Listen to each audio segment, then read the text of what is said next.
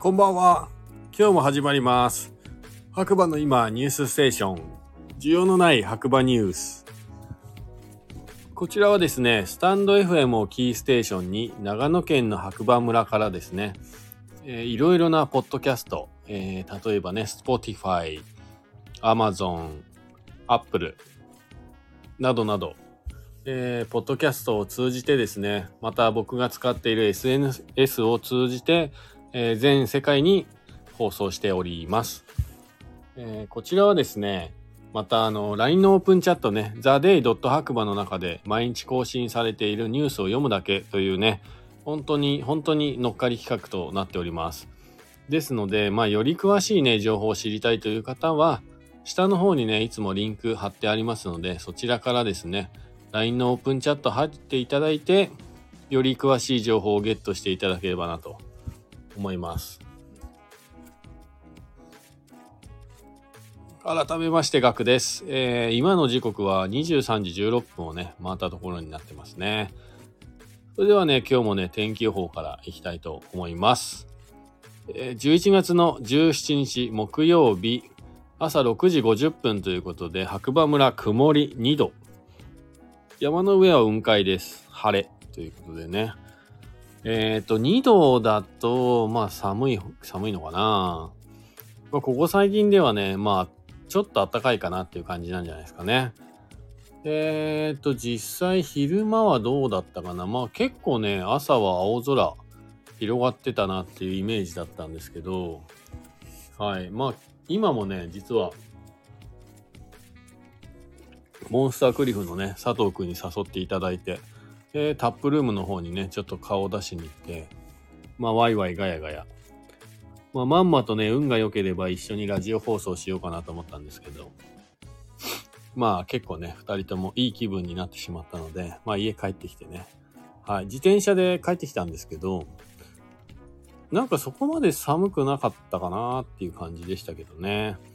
まあこれからね、白馬遊びに来る方は、まあ、防寒着、雨具忘れずにお持ちください。それではね、えー白馬の今、朝刊新聞ということでニュース1個目。白馬村環境大臣賞がヤフーニュースにおめでとうございます。これね、昨日も読んだんですけど、あ、出てますね。えー、ヤフーニュース。白馬村に環境大臣賞、恋人の聖地、地域活性化大賞。外国人観光客の誘客や若い世代の移住対策など評価。ということみたいですね。えー恋愛をテーマに地域活性化に取り組む自治体などを表彰する地域活性化大賞の授賞式が15日東京で開かれ白馬村が環境大臣賞を受賞しました。恋人の聖地地域活性化大賞は NPO 法人地域活性化支援センターなどが恋愛をテーマに地域活性化や少子化対策に取り組んでいる自治体や団体を表彰しているものです。全国36の自治体や団体から応募があり2006年に恋人の聖地全国第1号に選定された白馬村が最高賞の環境大臣賞を受賞しました。白馬村は外国人観光客の誘客や若い世代の移住や定住の促進少子化対策などの取り組みが評価されました。白馬村丸山敏郎村長。これが取れたら嬉しいなという賞が取れたので本当に嬉しかったです。白馬のチームパワーだと思います。ということね。また須坂市が審査特別賞を審査員特別賞を受賞していますということですね。うーん。2006年から恋人の聖地っていうのがあるんですね。全国第1号って知らなかったな。まあ、意外と歴史があるというかね、ニュースなんですね。まあ、おめでとうございます、白馬村。はい。で、2個目。サウナ好き必見、ホテル五流館の査活レビュー。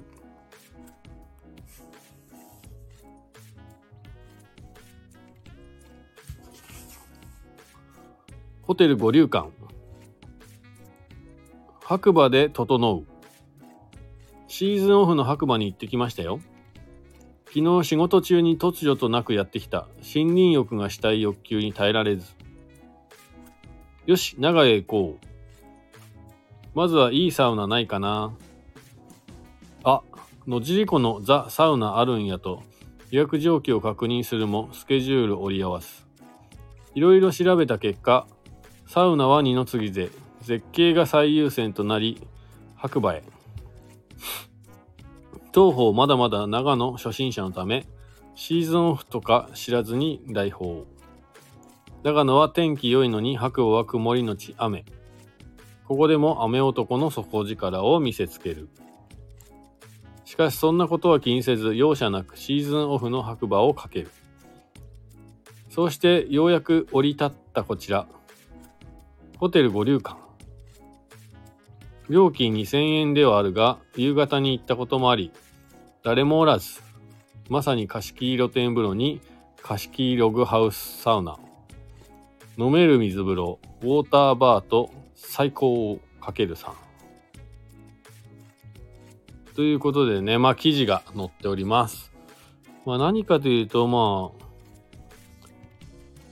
五流館の温泉が気持ちよかったっていう話だと思うんですけど、まあね、より詳しくね、もっと記事読みたいという方は、LINE のオープンチャットの方からね、記事読んでいただければなと思います。あとは ありますね、今日はニュースが。助かるえー、お役に立つかわからない白馬バレー今夕刊新聞。ということで、1個目。白馬村にて白馬村長とニセコ町長のリアルリアルで初対談へ。えー、白馬村とニセコ町長の二大スノーリゾートの主張がリアルで初対談。持続可能な白馬村の宿泊業に向けたシンポジウム。白馬の宿泊業が変わる。世界一幸せな村へ。11月25日金曜日開催。ニセコ片山町長本町公園のほか、難しいなこれ。白馬村観光課主催の宿泊イノベーション研修参加の宿泊事業者有志が3年間プログラムで導き出したサステナブルな宿泊施設への取り組みを発表。白馬村村長、ニセコ町長との座談会もありますということでね。なかなか記事が難しいな。マウンテンリゾートとして注目されている長野県白馬村の最大産業である宿泊業を持続可能とする取り組み構築のため2020年度より白馬村観光課が主催する白馬村宿泊産業イノベーション研修を3年間のプログラムで開催。白馬村村内の宿泊事業者の有志が次世代のために持続可能な宿泊施設への取り組みを検討考案してきました。最終年度の成果発表会としてこのシンポジウムを開催し、当初はメンバーでもあった丸山敏郎白馬村村長、そして持続可能な観光、まちづくりを最新的に、先進的に進めている片山県やニセコ町長をお招きし、スノーリゾートにおける観光業のこれからのあり方や SDGs への取り組みについて講演いただきます。世界水準のオールシーズン型マウンテンリゾートとして新たなスタートを切っている白馬の現状を知っていただくシンポジウムです。当日は白馬村会場でのリアルな参加のほか、ズームによるオンライン参加も可能となっておりますということですね。まあ結構長めの記事読んじゃいましたけど、まあそういうね、シンポジウムがね、11月25日の金曜日に開催されるということでね、より詳しい情報を知りたい方は、LINE のオープンチャットから、えー詳しい情報をね、ゲットしていただければなと思います。それではね、夕刊新聞2つ目。標高1000メーターは雪景色。冬型の気圧配置。標高の高いところで雪。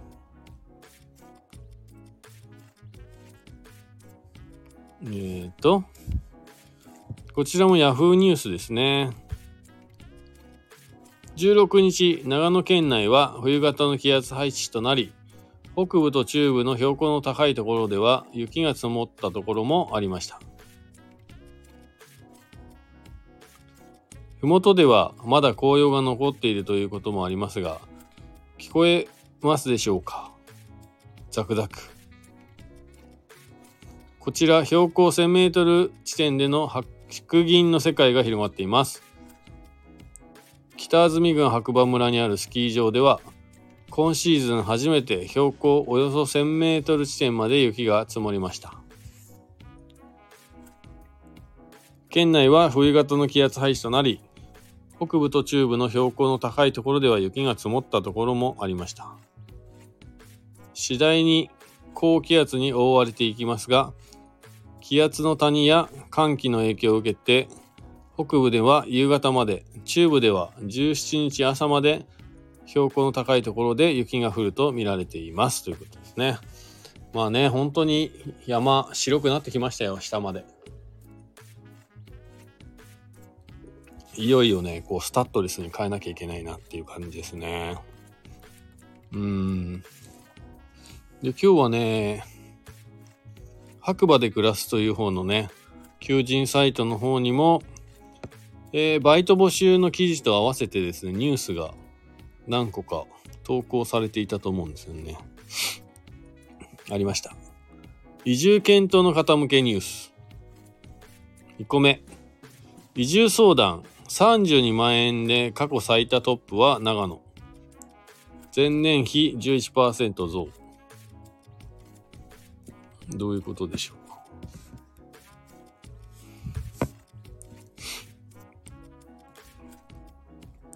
移住相談32万件で過去最多。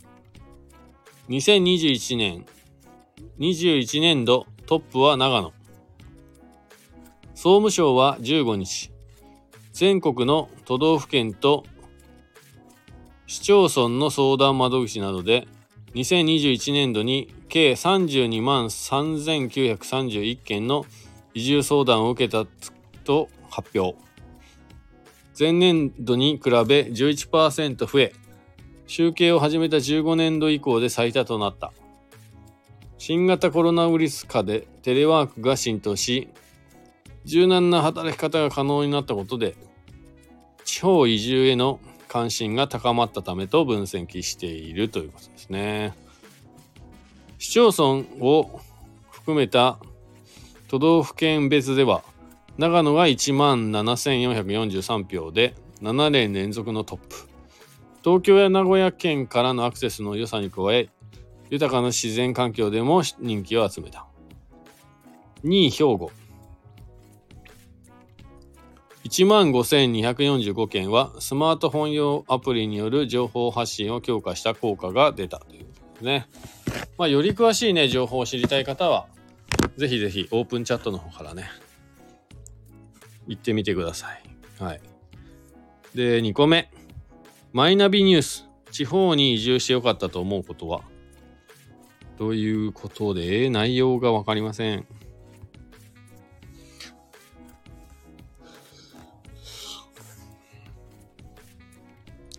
えーこちらマイナビニュースということでね。地方に移住してよかったと思うこと。2位は人が少ない。1位はストーンインテックが、ストーンインテック？インテッチ？が、インテックかな。運営する地方創生関係人口の創出や拡大を目的した目的とした情報発信メディア。二拠点移住ライフ大学は移住後の満足度に関するインターネット調査を行いその結果を公開した。調査は地方移住者100人対象で4月13日から5月4日の期間に実施。東京23区に住む20代のうち約半数の50.9%が地方移住に関心があると内閣府が今年7月22日に実施した調査で明らかになった。つまり都心部人住む若者世代、なんだこの日本語。都心部人。都心部人住む若者世代の2人に1人は地方への移住に関心を持っているということになる。この文章ちょっと読みづらいな。しかも最後多分脱字だな、これ。脱字。ということでね、こちらもね、より詳しい情報、記事読みたい方は、オープンチャットの方を参加していただければなと思います。えっ、ー、と、ニュースはこんなところかな。今日はね、ニュースかなり多いですね。ありがたい。でですね、えっ、ー、と、個人的なニュース、失礼しました。今帰ってきてね、札幌クラシック飲んでます、一本。と、ご飯食べました。そう、映画を見てる途中で、今ね、映画を止めて放送しております。寝ちゃうかもしんないんだよね。はい。今日はね、なんと、お店の改装の方にね、大きな変化がありまして、やっとね、えー、ウッドショックと言われてるこの時代にですね、大量の木材がね、今日運ばれてきまして、半分ぐらいね、ついにね、壁に木が張られるということが始まりましたね。貼ってる部分をね、見るだけで全然もう違いますね、雰囲気が。もう楽しみでしかないですね。はい。いつオープンできるんですかね。まあ12月の中旬ぐらいにね、オープンできればいいなとは思ってるんですけど。はい。ということで、お店の改装がいよいよと木材が搬入されてきてね、ちょっと形になってきたということで。あとは、えー、今日ね、タップルーム白馬のパノラマホテルのね、1階にある、えー、ベアードビアさんとコラボしているタップルームですね。常時10種類以上のクラフトビールがあるタップルームにね、モンスタークリフの佐藤くんに誘われて、えー、飲みに行ってきました。で、今日はね、あの、フードコラボということでね、トラックスバーガー、いつもね、お世話になってるトラックスバーガーのさひこさんがね、えー、今日のために考えてきたピンチョスとかね、スライダーバーガー、このね、今写真のやつなんですけど、まあ、新メニューをね、携えて、えー、夜ね、移動販売車でね、えー、一生懸命売ってくれていて、それをつまみにね、今日は2杯ほど飲んで帰ってきたんですけど、やっぱね、クラフトビールってね、たくさんは飲めないんですよね。ほんと。で、このね、タップルームの方は、実はクラフトビールね、大きいサイズだと1杯800円ぐらいするのかな？それがですね、なんと、なんと、ノンベーケンというね、すごいとても便利なね、チケットがありまして、こちらを、えー、1万円なんですけど、こちら1万円でね、ノンベーケン買うとですね、えーしょえー、と、期間決まってなくて、さらになんとですね、12杯分のクラフトビールが飲めてしまうというね、超お得なチケットになっております。通常で買うと800円とかするものが、えっ、ー、と、1万円を12で割るといくらですかね。700円ぐらいか。800円ぐらい。え？違うな。8に16。え？いくら ?800 円？なんか違ってる気がするな。あ結構ね、お得に飲むことができます。はい。で、こちらね、もちろん、えっ、ー、と、何人の方でね、シェアして使っていただいてもいいというチケットで期限もないですし、まあ、4人5人で行けばね、だいぶお得にクラフトビールが最大な量で、パイントでね、楽しめてしまうというチケット、ノンベーケンありますので、えー、クラフトビールね、興味ある方はぜひ白馬に来たらタップルームへ GO ということでね、ノンベーケンくださいと、ぜひ一言お伝えください。はい。いやー、やっぱりあれですね、久々にね、佐藤くんに会ったんですよ。忙しそうでね。僕はそんな忙しくないんですけど、まあ最近人気者ですからね、ガチャガチャで。あ、トイ、トイボックスっていうさな、なんかガチャガチャもね、どこかの宝さんかどこかのですね、えー、商標登録されている商品名みたいで、本当のガチャガチャの名前は、トイボックスみたいな、なんかそんなお堅い名前のものになってますよね。ガチャとかガチャガチャっていうのはね、あまり使わない方がいいみたいですよ。まあ僕らがね、普通の生活で使う分には訴えられたりすることはないと思うんですけど、なんかテレビに出たりね、公共の場ではガチャガチャっていうのは商品名みたいなので、はい。なんか難しいですね。そういう商標登録とかね。まあそんなこんなで今日もね、のんびり、はしてないか。いやー、まあやっぱ昨日知れた人たちと楽しく飲むビール。一人で飲むビールと全然違って楽しいですね。美味しいし。はい。という、えー、仕事終わりの晩酌になりました。で、ここでね、また今日もお知らせなんですが、11月の20日日曜日、天気がね、心配なんですけれども、この日ね、スノーピークランドステーション白馬の中で開催されている週末マルシェの最終日になりますが、こちらのね、最終日の会場でですね、えー、白馬好き、コーヒー好き、そんな人たちのためのゆるいフェス、第3回白馬コーヒーラバーズフェスね、開催決定しております。時間はですね、一応朝9時から夕方16時まで。ただしですね、ちょっと天気がね、崩れる予報になっていて、その場合はね、早く片付けてしまう可能性もありますので、皆さんぜひ、えー、天気のいいうちのね、午前中から足を運んでいただければなと思います。はい。僕もね、コーヒー入れて頑張ってますんで、当日はね、ぜひぜひ探して白馬コーヒースタンド、よろしくお願いします。それではね、えー、もうすごい今ね、急激にまた、いつものことなんですけど、眠くなってきましたので、この辺でまた次回お耳にかかりましょう。それでは合言葉いきたいと思います。